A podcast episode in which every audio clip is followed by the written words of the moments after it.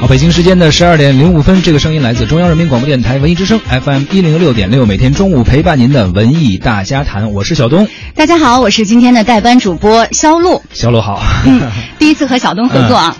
呃，最近呢，我们要呃，我们要聊一个什么话题呢？最近普华永道发布了一个全球娱乐和媒体产业年度报告。嗯，这个报告就预测呢，说未来五年数字音乐下载市场的下降速度很有可能超过之前实体唱片的这个下降的速度。嗯，一旦 iTunes 这个音乐商店关闭，整个付费下载市场都很快将会走向消亡。此外呢，尽管现在音乐流媒体的发展十分迅猛，但是仍然难以为产业带来更多的收入。从更长远的看，他们预测，他们认为现场音乐才是产业未来发展的这个重点所在。嗯呃，其实随着近十年数字音乐的崛起，实体唱片产业走向消亡，再到数字下载和音乐向这个呃向这个音乐流媒体的转换，而今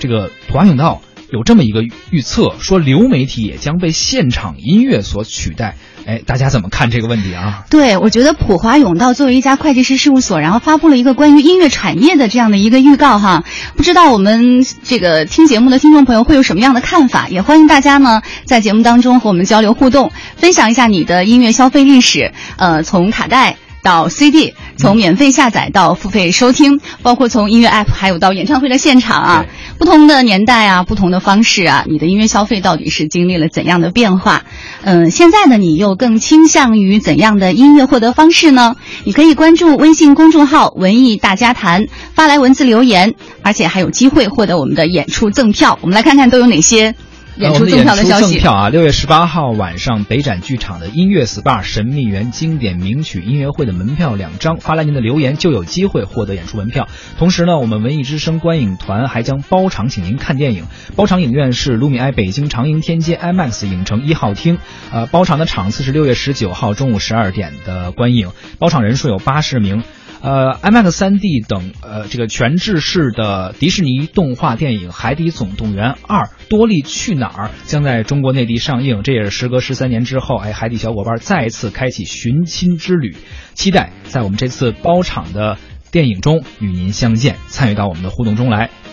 嗯，呃，那么接下来呢，我们先来听一首歌曲吧，也是大家非常熟悉的，来自罗大佑的一首恋曲《一九八零》。那么在歌曲之后呢，我们和我们的听众朋友一起来分享一下你对于这个音乐消费的一些习惯。听听这首歌啊，先回到那个 八零年代。OK。你曾经对我说，你永远爱着我。爱情这东西我明白，但永远是什么？姑娘你别哭泣，我俩还在一起。今天的欢乐将是明天永恒的回忆。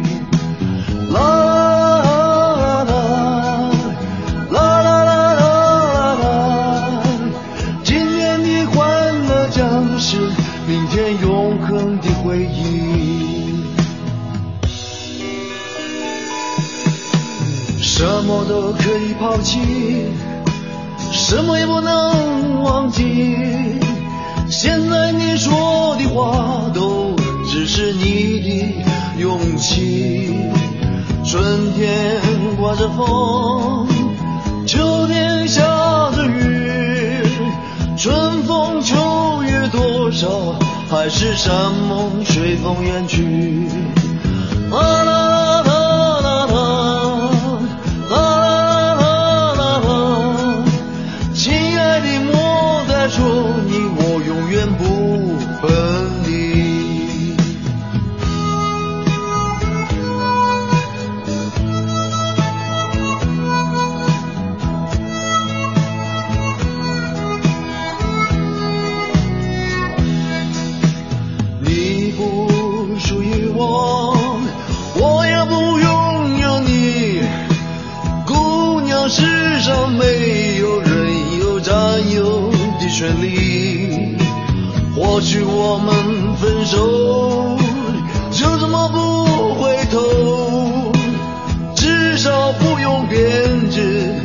些美丽的借口。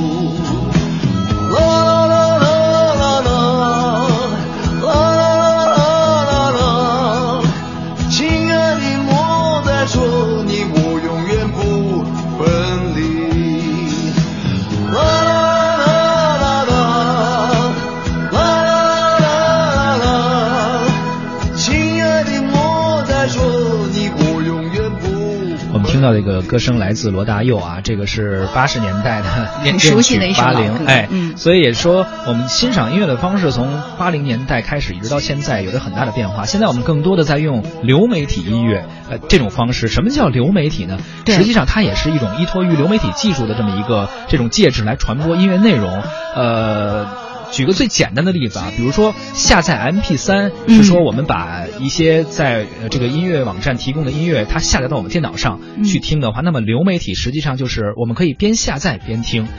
以这个吃饭来举个例子，呃，原来的下载音乐就像是煲汤，我们得准备很多食材，然后一起下锅，哎，都煮好了上桌开吃。嗯但是这流媒体就更像什么呢？就更像火锅，一边涮一边这个菜往里面搁，一边咱们就吃了。而普华永道这个全球的娱乐和媒体产业年度报告，其实他们就认为，嗯呃，尽管流媒体现在这个音乐发展很迅猛，因为现在我们能想象到，我们现在听歌基本上下载一个 app。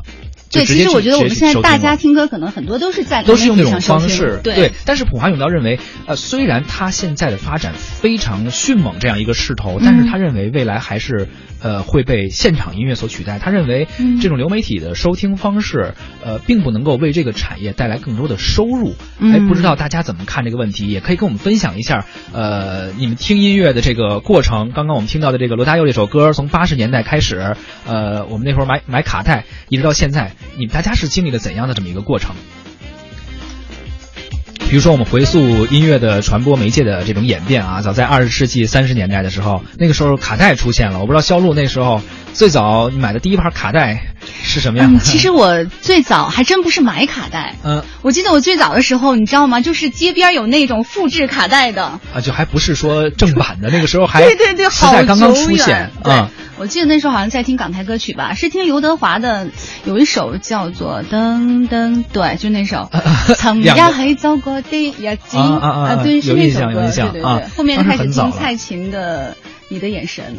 那那个时候是你最最早最早当时是复制的那个卡带买的对卡带，对。啊，其买的卡带后来好像，哦对，嗯买的卡带我记得有十六岁的时候买的一张小虎队的什么那个那个年代，好像当时我们听的音乐都差不多，张学友、黎嗯明啊、郭富城，包括你说的刘德华，然后嗯年轻一点的就是小虎队对组合的形式。我应该买的是小虎队，我小虎队我想起来了，爱或者蝴蝶飞啊，那对对对对对啊，那个时候就比较年轻，就觉得啊，小虎队就是那种对吧，年轻的对呃帅哥偶像的那种嗯形象，嗯，有点像现在的，比如我们说到 TFBOYS，当时对对于我们的感觉来说，他们就是那个时代的小鲜肉。对，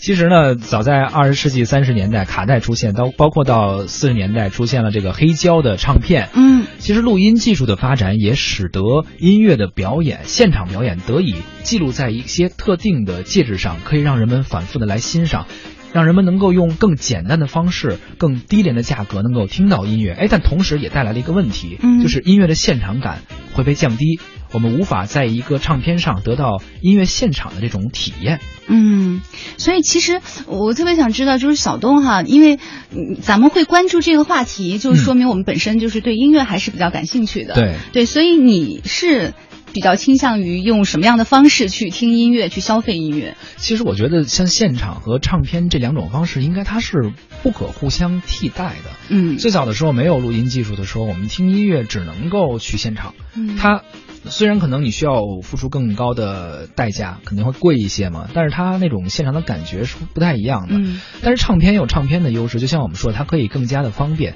从磁带到后来的卡带，呃，到这个后来的 CD，我们可以用更低廉的价格，让更多的人去听到音乐，嗯增加它的一个传播力度。嗯，我觉得它这两个可能不是不在一个层面上吧。对，嗯所以你会不会有这样的感觉？就是呃普华永道提到的这个，就是说此消彼长哈。嗯比如说流媒体以后的就就消亡了，嗯或者说实体唱片业，然后也就走向没落了，可能就以后只会有现场音乐。我觉得可能从普通的受众来讲的话，真的不是说这个就一定会没有。他们不是矛盾的啊。，对对对对，不是说非 A 即 B，非黑即白。就它是两个两个不同层面的事情。其实有看到有很多网友也在说，哎呀，普华永道作为一个会计，应该是会计师事务所，会计师事务所，对，他对于他来说，他怎么会聊一个关于音乐方面的问题？大家还觉得很不解，认为他的这个分析可能更从他的角度去考虑，而并没有从一个专业的唱片公司或者一个音乐行业的从业的这么一个机构。对，这可能也是很多网友诟病这份报告的一个原因哈。来看一下我们呃，就是微信公众平台上的听众朋友，嗯有一位健康是福的朋友说：“我是黑胶唱片迷，发烧友，古典音乐万岁。”哦，这是喜欢古典音乐的。嗯，对。然后，呃，这位叫七土的朋友说：“呃，七年前买过一张这个唱片。”呃，现在就在广播里听老歌，说李志的不老歌已经满足了我对音乐的需求，这个也算流媒体吗？这个也算是一种，也是一种传播方式的改变吧。嗯、原来的话可能需要去现场，后来需要买买卡带，但是现在的话，嗯，我们听广播也能够放很多非常好听的歌。啊、嗯，你看这位这位呃朋友，王小果啊，对对对，他发了他买的几张卡带，呃，赤裸裸郑钧的，啊、对他比较喜欢，那个时候好像比较喜欢那个摇滚。还有老狼的，正好是高晓松的校园民谣。对，八十年代末九十年代初，那个时候磁带应该说是在这个流行乐坛或者说唱片这个市场上吧，成为了主流，达到了一个辉煌。嗯、也正是在那个时候，呃，音就是流中国流行音乐，就像刚才芒小果发来的这个、嗯、照片一样，中国流行音乐、原创音乐、校园民谣、摇滚乐都形成了一个上升的这么一个阶段。嗯，呃，那个时候我们上学的时候，很多人会把钱攒下来，哎，就想买一张 CD，自己心仪的卡带，对，哎，感觉新世纪来临，然后这个音乐的每个年轻人的嗯、抽屉里没有几张老磁带呢？所以我们现在来听一首朴树的，听一首老歌，对，啊、来听一下。是的，我看见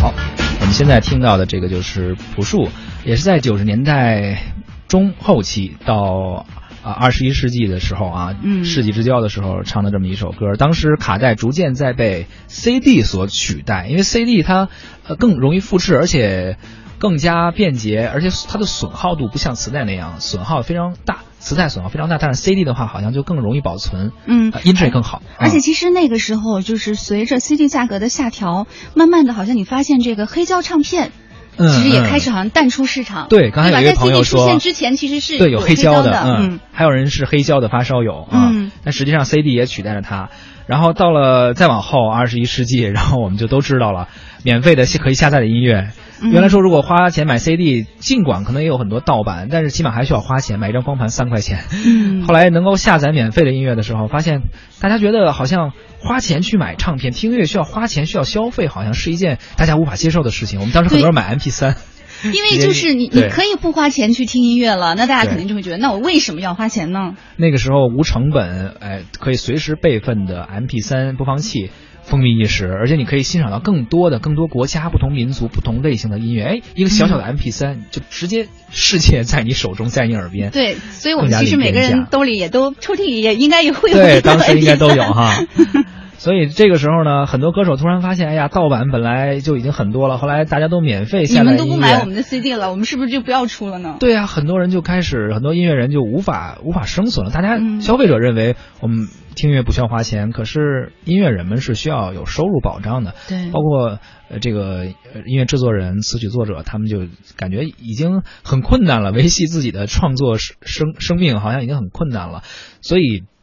这个呃这个时候很多歌手他们就去好多好像更多去走穴或者去唱现场，唱现场啊、啊唱红一首歌之后，然后就去开演唱会，嗯。然后反复的唱这个自己很红的歌，嗯。呃，包括后来后来很多人可能唱红一首歌，直直接就不用不用再去创作什么新的音乐。包括现在我们嗯。听、听到呃一些节目或者看到一些选秀节目、一些真人秀节目，呃，大家翻唱的也都是一些都是一些老歌吧。应该对，我我觉得这个其实就是这个问题，因为现场演出它是无法复制的，嗯歌手可以通过现场演出去获得自己的一个收益，但是我觉得我们的词曲作者，对吧？包括和音乐相关的其他的一些创作人，他们没有办法从中获益，所以这个创作就像你说的，KTV 里面永远都是那些老歌。老歌，对，嗯所以这个时候好像那个现场现场又又回来了，所以是不是真的就像普华永道预测的那样，真的流媒体音乐现在也不行了，真的就又要被现场所替代了呢？我们也请到了文艺大家谈的乐评人三十一生啊，我们来听一听他的看法。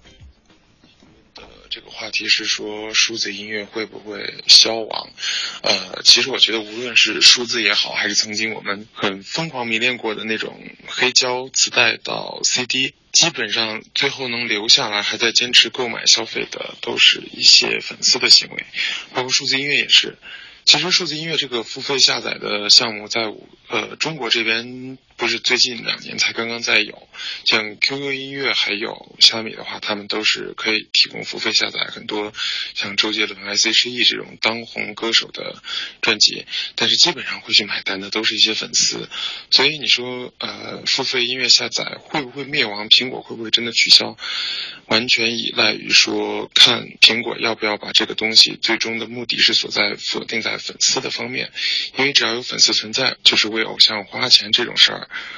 无论是说可能付费下载也好，或者是现场看演出，呃，他们都会愿意来做。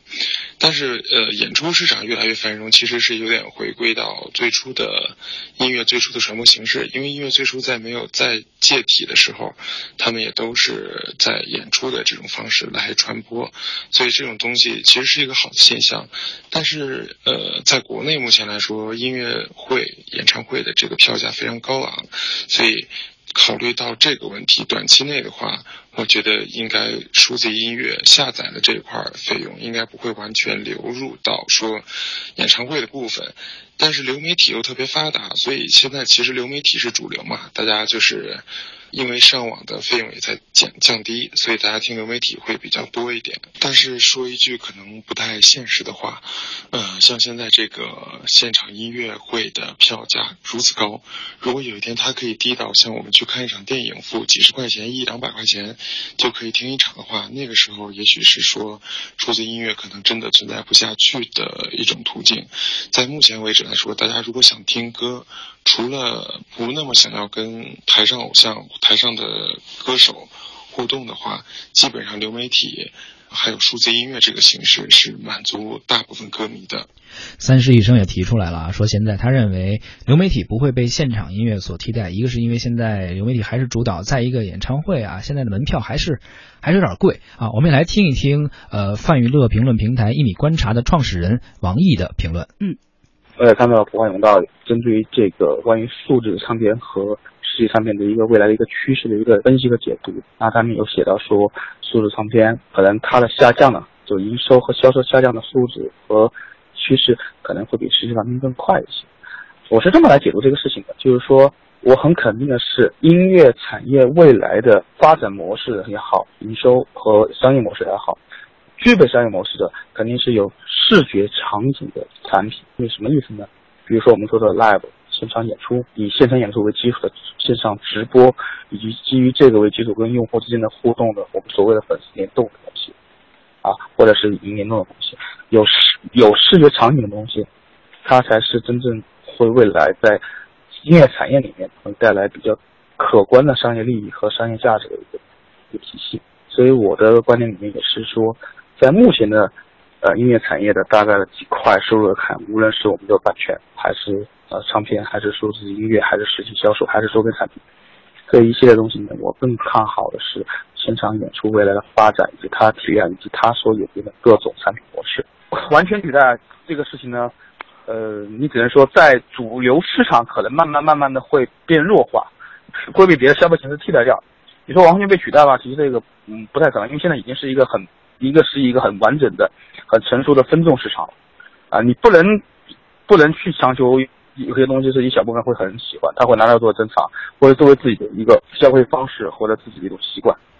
哎，刚刚我们听到王毅，他也认为这个音乐现场和呃流媒体音乐其实是两回事儿，呃不不太会有谁取代谁的这么一个说法。我不知道肖路你怎么看，或者有没有相关的专业方面的这种经验？对，其实我们这个话题昨天就拿到了，嗯然后呢，我当时就想起来，我曾经就是采访过一个呃瑞明唱片的制作人，我觉得他从一个就是音乐从业者的角度上来讲，看这份报告哈，可能会有他自己的一些观点。当时他在纽约，